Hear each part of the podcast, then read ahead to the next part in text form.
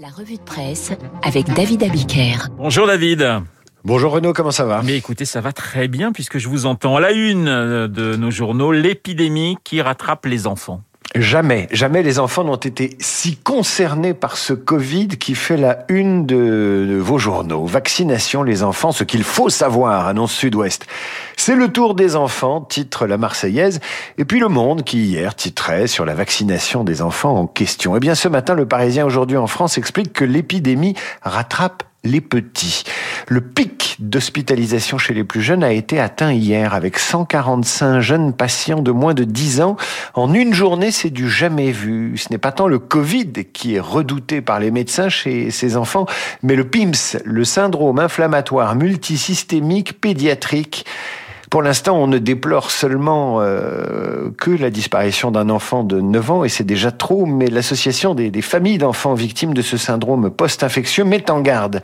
Plus les contaminations augmentent, plus le risque de s'ouvrir, de souffrir de ce syndrome augmente. Ceci dit, euh, les enfants représentent 0,8% des hospitalisations pour cause de Covid. Alors la question c'est vaccination ou pas vaccination? Le Monde écrivait hier que la vaccination des enfants n'aurait qu'un effet limité sur la vague Delta actuelle, mais pourrait réduire l'impact des vagues ultérieures. Et puis tout dépendra de l'acceptation des parents. La présidente de l'Association française de pédiatrie déclarait hier au journal qu'elle était inquiète à l'idée qu'on puisse vacciner 5 millions d'enfants contre une maladie qui ne les rend pas très malades pour protéger 5 millions d'adultes qui, eux, ont décidé de ne pas se faire vacciner. Reste à savoir si Omicron ne changera pas la donne. Alors, ils étaient adultes et anti-vax et ils sont morts du Covid. C'est la newsletter du Monde qui rapporte ce matin la mort de deux syndicalistes anti-vax en Martinique. Mobilisés contre l'obligation vaccinale, les deux hommes auraient été contaminés à l'occasion d'une réunion de travail avec la préfecture, comme d'autres participants, dont le préfet de la Martinique lui-même. Alain Decaille est mort lundi à 61 ans. Il était président de la Fédération des taxis indépendants de Martinique. Où, il avait organisé plusieurs opérations escargots pour dénoncer quoi L'obligation vaccinale. Mort après trois semaines d'hôpital. Aimé Aga, président du syndicat pour la défense des artistes martiniquais, décédé également lundi après avoir été hospitalisé en réanimation, lui-même était euh, contre l'obligation vaccinale. Mais on va s'arrêter sur ce commentaire du président des taxis de Martinique, qui a participé lui aussi à ces réunions préfectorales où plusieurs personnes ont été infectées. Que dit-il? Est-ce qu'il y a eu des imprudences? Je ne pense pas. On prenait le maximum de précautions. Les mesures barrières étaient respectées. On respectait les distances. Alors effectivement, la seule précaution qui n'a pas été prise par certains des participants, dont deux sont morts, c'est le vaccin, tout simplement le vaccin. Mais pour un antivax, le vaccin n'est pas une précaution, encore moins un geste barrière. Non, pour un antivax, la vaccination, c'est un risque. On passe au site de rencontre mythique, mythique qui fête ses 20 ans. Paradoxe d'une année faite de gestes barrières et d'éloignement, le roi sites de rencontres à distance célèbre ses 20 ans. Le Parisien aujourd'hui en France lui consacre une double page ce matin.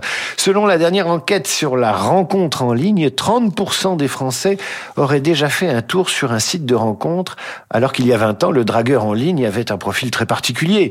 Il était urbain, plutôt cadre, avait environ 35 ans et faisait partie de ces gens qui avaient un ordinateur à son domicile. Vous avez déjà fait, vous, un, site, un tour sur un site de rencontre? Ah bah, J'étais jeune, j'ai eu 35 ans moi aussi à une époque, hein, figurez-vous. Donc vous avez fait des... des... Moi, je suis jamais allé sur un de ces, ces, ces sites. Mais il y a un début à tout, David. On va, on va, on va se brancher tous les deux, vous allez vous voir. en parlerez à ma femme. Mais... Aujourd'hui, en France explique en substance le Parisien, euh, mythique, c'est le métro. Aux heures de pointe, il y a tout le monde. Et le site a fait des petits, plus de 2000 sites et applications référencés, des sites de rencontres pour les écolos comme Vegaya ou Green Lovers, des sites pour les musulmans comme Sans oublier des sites pour les plus de 50 ans. Ah bah c'est pour nous ça, David. Alors. Voilà, on va s'y ouais. retrouver demain, Renaud.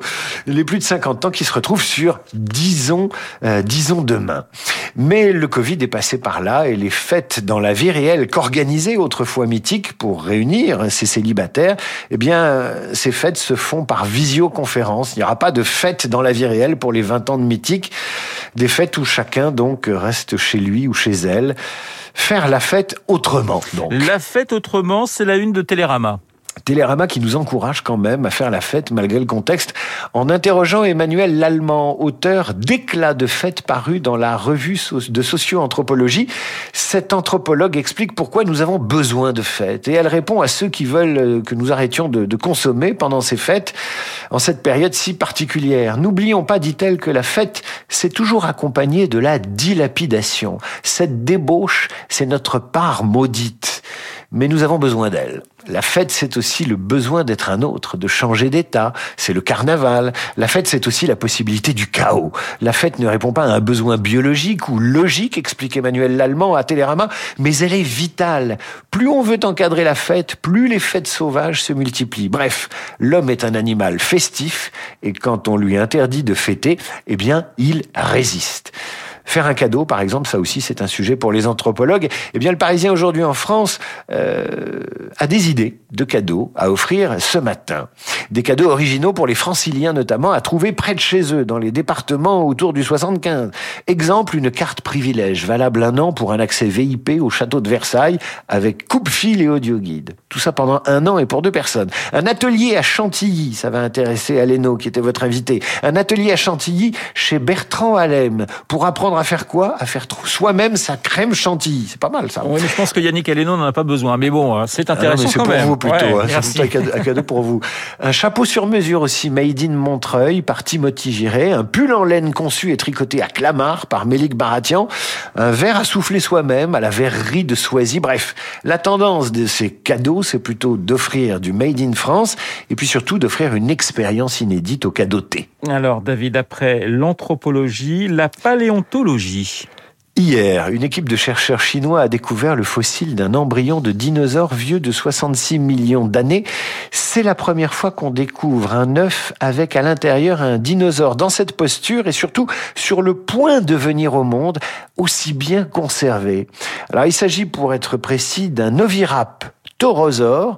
Ça ressemble exactement à un oisillon enroulé dans son œuf. Les Chinois l'ont gentiment baptisé Baby Yin Liang. Alors Baby mesure quand même 27 cm de long, donc on n'est pas, on n'est pas, on n'a pas affaire à un moineau. 27 cm de long. Une fois qu'il sera grand, enfin une fois qu'il aurait été grand, il aurait fait 2 à 3 mètres de long de la queue jusqu'au sommet de la tête. Mais ce qui est surtout frappant, c'est qu'il ressemble étrangement à une créature. Vous savez, c'est l'alien. Euh, l'horrible alien du film de Ridley Scott. Vous savez, cette bestiole qui contamine les passagers du vaisseau spatial un peu comme, euh, un, peu comme un virus. Un peu comme un virus. C'était la revue de presse de Bébé Abiker ce matin sur l'antenne de Radio Classique. Merci David. On vous retrouve demain à, la même heure avec le même plaisir. Il est 8h39 sur Radio Classique. Dans un instant, nous aurons le plaisir d'accueillir Pascal Bruckner, Esprit Libre avec le